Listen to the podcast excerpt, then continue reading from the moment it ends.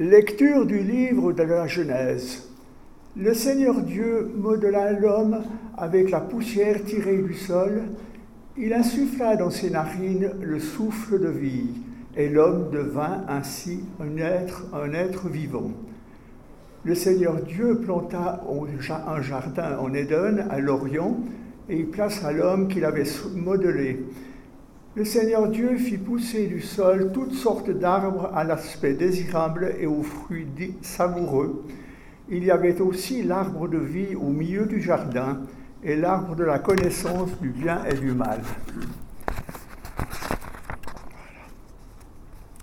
Or, le serpent était, le plus rusé de tous les animaux des champs que le Seigneur Dieu avait fait. Il dit à la femme, Alors, Dieu vous a vraiment dit, vous ne mangerez pas, vous ne mangerez d'aucun euh, arbre du jardin.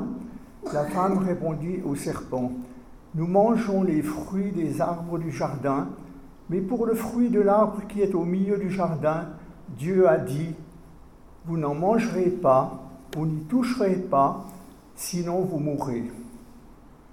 Le serpent dit à la femme, pas du tout, vous ne mourrez pas mais Dieu sait que le jour où vous vous en mangerez, vos yeux s'ouvriront et vous serez comme des dieux, connaissant le bien et le mal. La femme s'aperçut que le fruit de l'arbre devait être savoureux, qu'il était agréable à regarder et qu'il était désirable, cet arbre, puisqu'il donnait l'intelligence. Elle prit un fruit, elle prit de son fruit et en mangea, elle en donna aussi à son mari et il en mangea. Alors leurs yeux tous deux s'ouvrirent, ils se rendirent compte qu'ils étaient nus. Parole du Seigneur.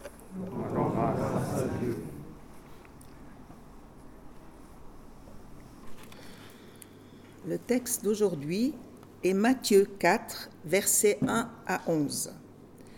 Alors Jésus fut amené par l'Esprit dans le désert pour être tenté par le diable. Il jeûna quarante jours et quarante nuits, puis il eut faim.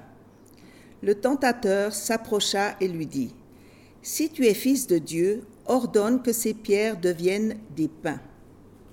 Jésus répondit, Il est écrit, L'homme ne vivra pas de pain seulement, mais de toute parole qui sort de la bouche de Dieu.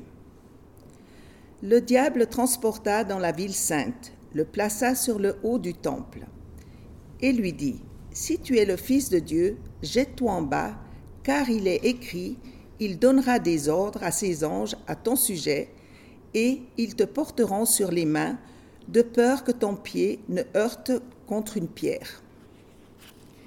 Jésus dit, D'autre part, il est écrit, Tu ne tenteras pas le Seigneur, ton Dieu.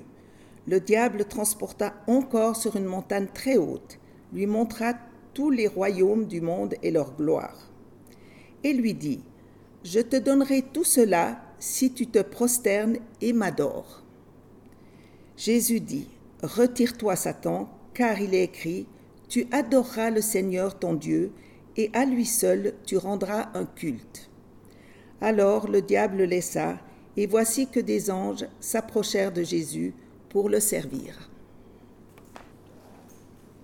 Il semble que dans l'actualité, il ne se passe presque pas un jour sans que l'on parle de climat, de la grève pour le climat, ou bien des mouvements comme Extinction Rébellion, ou presque, parce que c'est vrai que depuis quelques semaines, le coronavirus a quand même euh, pris aussi un peu plus de place, mais cette question du climat, ce mouvement de contestation, de désobéissance civile, s'est clairement imposé comme l'un des thèmes majeurs de l'actualité et aussi de la politique.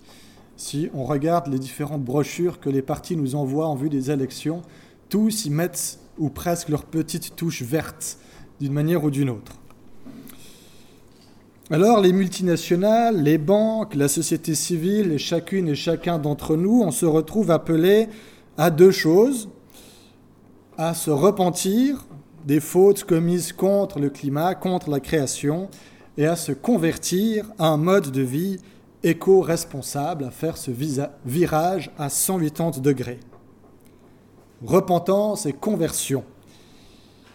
voilà qui vient faire écho en ce temps de carême dans lequel on est rentré depuis mercredi. Écho aussi à la campagne de carême qui milite justement pour plus de justice, notamment dans le commerce et la gestion des semences, c'est le grand thème de cette année. Ces semences qui, elles, viennent nous replacer dans notre rapport à la nourriture, mais notre rapport à la création, ces semences qui viennent questionner notre responsabilité, ces semences aussi qui nous renvoient à l'Éden, au jardin où les toutes premières semences ont été faites pour la création et pour l'humanité. Alors on peut se demander parfois, mais comment en est-on arrivé là? Comment en est-on arrivé d'un Éden à un monde qui semble rongé par les abus, les injustices, l'avidité de toutes sortes? Alors le récit de la Genèse ne répond pas exactement à cette question-là. Il ne répond pas à la question de pourquoi et comment le mal est entré dans le monde. Mais à la place, il vient nous mettre face à nos responsabilités. Les premiers chapitres de la Genèse commencent avec le chaos. Et au cœur de ce chaos, Dieu vient faire de l'ordre. Au cœur des ténèbres, il vient mettre un peu de lumière. Il prend le lait et il en fait quelque chose de beau. Tout ça pour offrir à l'humanité un endroit beau, merveilleux, rempli d'harmonie entre lui et la création un monde où l'homme et la femme étaient libres, vivaient en symbiose complète avec cette nature dont ils étaient les gardiens, les jardiniers pour ainsi dire. Et quelque part, quelque chose en nous rêve de retrouver quelque chose de cet ordre-là, d'une grâce originelle. En Éden, l'homme était libre, à l'exception d'une seule limite, qui lui était posé, pas imposé, mais posé. Ne pas manger du fruit de l'arbre de la connaissance du bien et du mal qui se trouvait au centre de ce jardin. Une seule règle, mais même là, ils avaient encore la liberté de transgresser. Et c'est précisément ce qui est arrivé. En Genèse 3, nous avons lu que le tentateur Satan s'est approché de la femme et a commencé par instaurer le doute. Le doute en la parole de Dieu avec cette phrase, mais Dieu a-t-il vraiment dit de ne manger d'aucun fruit du jardin? Mais non, répond Ève, seulement de cet arbre-là. Mais pourquoi permettre alors de manger de tous les fruits sauf de celui-ci? Et l'argument qui fera toute la différence, c'est de dire, mais si vous en mangez, alors vous serez comme des dieux. Dans le plan originel, l'homme et la femme étaient entièrement libres. Et leur univers avait en son centre Dieu et sa parole. Et c'était auprès de Dieu et sa parole que l'homme et la femme allaient chercher le sens, la raison pour faire la différence entre le bien et le mal. C'était leur miroir, comme on l'a chanté tout à l'heure. Mais là, ils veulent se saisir de cette petite parcelle de terrain que Dieu s'était réservée pour lui. Ils veulent prendre la place de Dieu et devenir alors leur propre centre de référence. Résultat, ils se cachent loin de la présence de Dieu et le fuient lorsqu'il revient dans le jardin. Ainsi, on découvre que le mal, ce n'est pas tellement une chose en soi. Tout comme la nuit n'est pas une chose en soi, ou le froid n'est pas une chose en soi. Ce sont des choses réelles qu'on expérimente, qui peuvent nous déboussoler, mais ils, sont, ils ne sont que l'absence de quelque chose d'autre. La nuit, c'est l'absence de lumière, le froid, c'est l'absence de chaleur, et le mal, c'est l'absence de Dieu. Le mal et la mort entrent donc dans le monde au moment où l'homme veut se mettre à la place de Dieu, au moment où, au lieu de regarder à son Créateur pour discerner entre le bien et le mal, il regarde à lui-même. Il cesse de se demander qu'est-ce qui est bien ou mal en absolu, mais il commence à se demander mais qu'est-ce qui est bien ou mal pour moi? Où est-ce que je vais tirer le plus grand bénéfice, le plus grand avantage et le plus grand plaisir pour moi? Je crois que tous les abus de tout ordre trouvent ici leur origine, dans le refus des limites posées par Dieu, dans la rébellion et dans le désir de faire de moi-même mon propre centre de référence, mon propre Dieu. Il en va ainsi des abus de pouvoir, des abus sexuels, des abus de confiance et des abus que l'on fait subir à la création aussi. Oui, le récit de la création nous place face à nos responsabilités. Il nous invite à découvrir ou redécouvrir l'origine de notre existence, prendre soin de la création, la soigner et user de notre liberté pas pour transgresser, mais pour être en relation avec notre Père. Mais le récit de la Genèse nous dit aussi que cet équilibre a été rompu. Alors que faire? Heureusement, l'histoire ne s'arrête pas à Genèse 3. Si on prend le texte de Matthieu 4, on découvre plein de parallèles avec le récit de Genèse 3.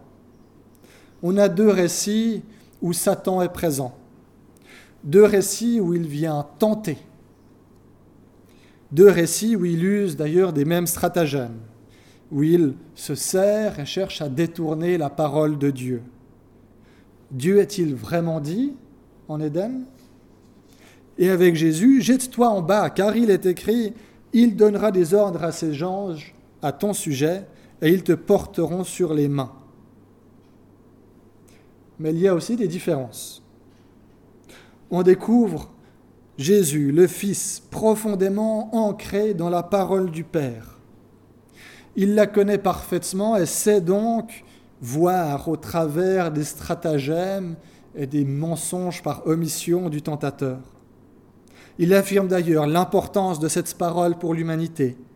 L'homme ne vivra pas de pain seulement, mais de toute parole qui sort de la bouche de Dieu. Et puis, il n'est pas seul, l'Esprit Saint est avec lui. Il ne se cache pas loin de la présence du Père. Et il redit la place centrale de Dieu, tu adoreras le Seigneur ton Dieu et à lui seul tu rendras un culte. Et en conséquence, il ne succombe pas à la tentation. Autre grande différence. C'est pour ça que l'on parle de Jésus parfois comme d'un nouvel Adam. Paul écrit ceci dans son épître aux Romains. C'est pourquoi, de même que par un seul homme, le péché est entré dans le monde et par le péché la mort, et qu'ainsi la mort a passé sur tous les hommes, parce que tous ont péché. Ainsi donc, comme par une seule faute la condamnation s'étend à tous les hommes, de même par un seul acte de justice, la justification qui donne la vie s'étend à tous les hommes.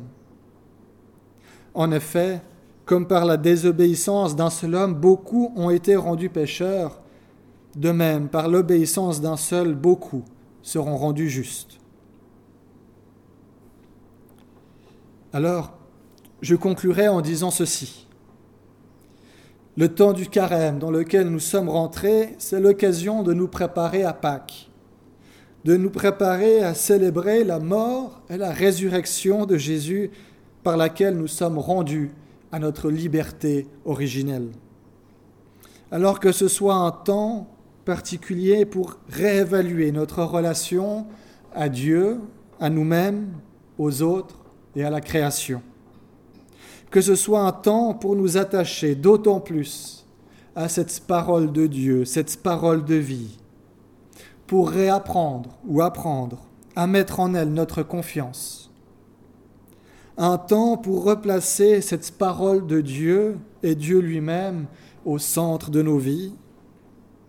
Et aussi un temps pour la repentance et la conversion. Amen.